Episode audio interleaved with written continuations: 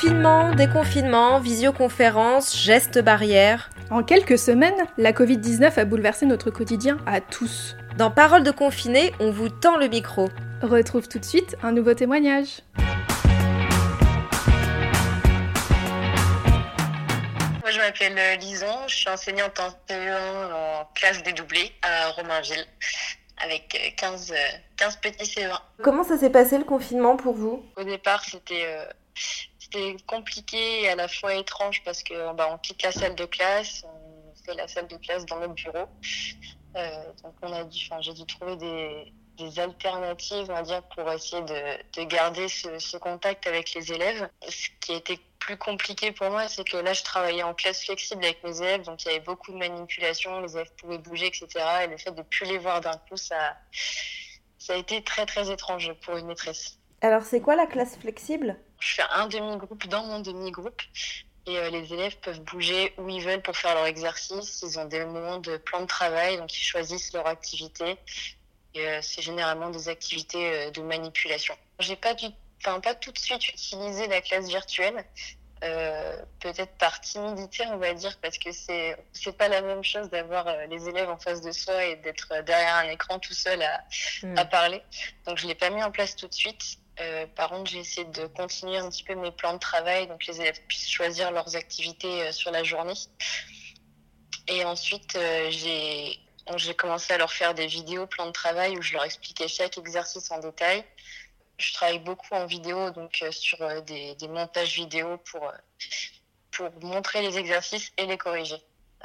ensuite, je me suis mise sur la classe virtuelle où j'ai fait quelques quelques heures de séances de grammaire et de lecture. Au début, euh, ça a pris beaucoup, beaucoup de temps de s'adapter à tout ça. Donc, euh, j'ai, on va dire, agrandi ma journée de travail. Je faisais plus de 8h, 15h30, mais euh, 8h, 21h pour euh, essayer de bah, gérer toutes les vidéos, etc., trouver les bons contenus pour pouvoir leur proposer des choses, euh, on va dire, qui soient pertinentes. Et et ensuite, du coup, oui, euh, au niveau du travail, donc les vidéos, par exemple, c'est, je prends ma vidéo, donc qui va être euh, 10 heures du matin, mais je vais la finaliser qu'à 18 heures parce que j'inclus, enfin, euh, vraiment, je travaille sur un, logiciel de montage. Donc, euh, oui, c'est, je me suis sentie plus débordée euh, à la maison qu'en classe. Au début, c'était compliqué, mais j'ai trouvé un rythme de croisière qui me convient à peu près là. on va dire qu'il y a eu, on va dire, deux semaines d'adaptation et ensuite, euh, en trouvant un rythme, en essayant d'écouter les parents aussi, de voir si euh, les choses marchaient, si elles marchaient pas, euh, on va dire adapter le, le, la charge de travail aussi bah, au fait que les élèves bah, aussi sont, sont confinés et, mmh. et que c'est les parents qui sont, qui sont devenus maîtres, maîtres, maîtres ou maîtresses. Pour ceux qui n'ont pas d'ordinateur, du coup, on a pu se déplacer à l'école de temps en temps pour aller imprimer donc faire des, des, pochettes de polycopiés et que les parents puissent venir à l'école chercher ces polycopiés-là. C'est le seul moyen qu'on a, qu'on a eu pour euh, transmettre les devoirs aux parents. Alors, au début, ils étaient peut-être un petit peu dépassés, je pense, mais euh, j'ai essayé de faire en sorte de leur donner vraiment tous les outils pour, euh, pour qu'ils bah, pour qu'ils prennent ma place, en fait. Mais du coup, non, j'ai essayé de faire vraiment des, des, des polycopiés avec euh, toutes les consignes vraiment bien expliquées, détaillées pour que euh, pour qu'ils qu ne se sentent pas, euh, bah, comme vous dites, dépassés par, par mmh. tout ça. Moi, j'ai mis en place un, un, WhatsApp pour que je puisse avoir tous les parents directement.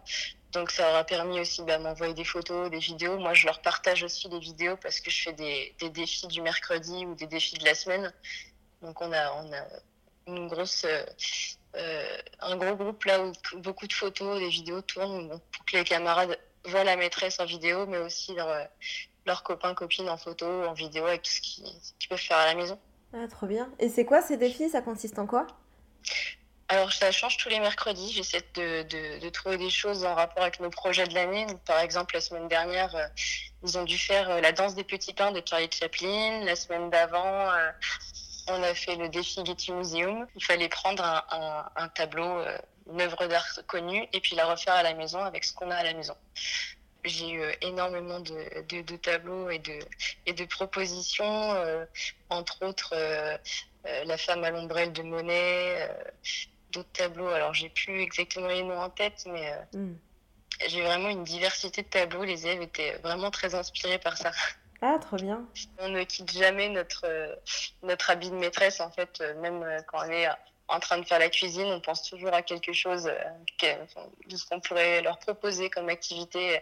Par exemple, le soir, je lis mon livre, mais en même temps, j'ai l'idée du défi du mercredi de la semaine prochaine. Ça ne s'arrête jamais, en fait. On pense euh, toujours à eux, quelle que soit l'heure de la journée. Alors, du coup, moi, j'ai repris le chemin de l'école. Donc, euh, je suis à la fois en présentiel et à la fois en distanciel. Donc, euh, là, suis, j'étais deux jours la semaine dernière à l'école, enfin, deux matinées pour accueillir les élèves. Là, lundi, mardi, je retourne à l'école en présentiel et du coup, il faut que je gère et le travail que j'envoie aux élèves euh, qui sont à distance, qui restent à la maison, et euh, le travail des élèves qui reviennent euh, avec moi. Là, on a un groupe de, de CE1 avec des enfants de différentes classes qui sont regroupés, donc ils sont pas forcément avec leurs copains copines. Donc déjà là, ça met, je trouve, une, certaine distance parce qu'on se retrouve pas tous ensemble. Et euh, ensuite, bah, les mesures de sécurité, donc on a euh, effectivement le masque, la distance de, de 1 mètre, le gel hydroalcoolique à chaque fois qu'on touche un objet, qu'on va voir un enfant, qu'on prend un stylo.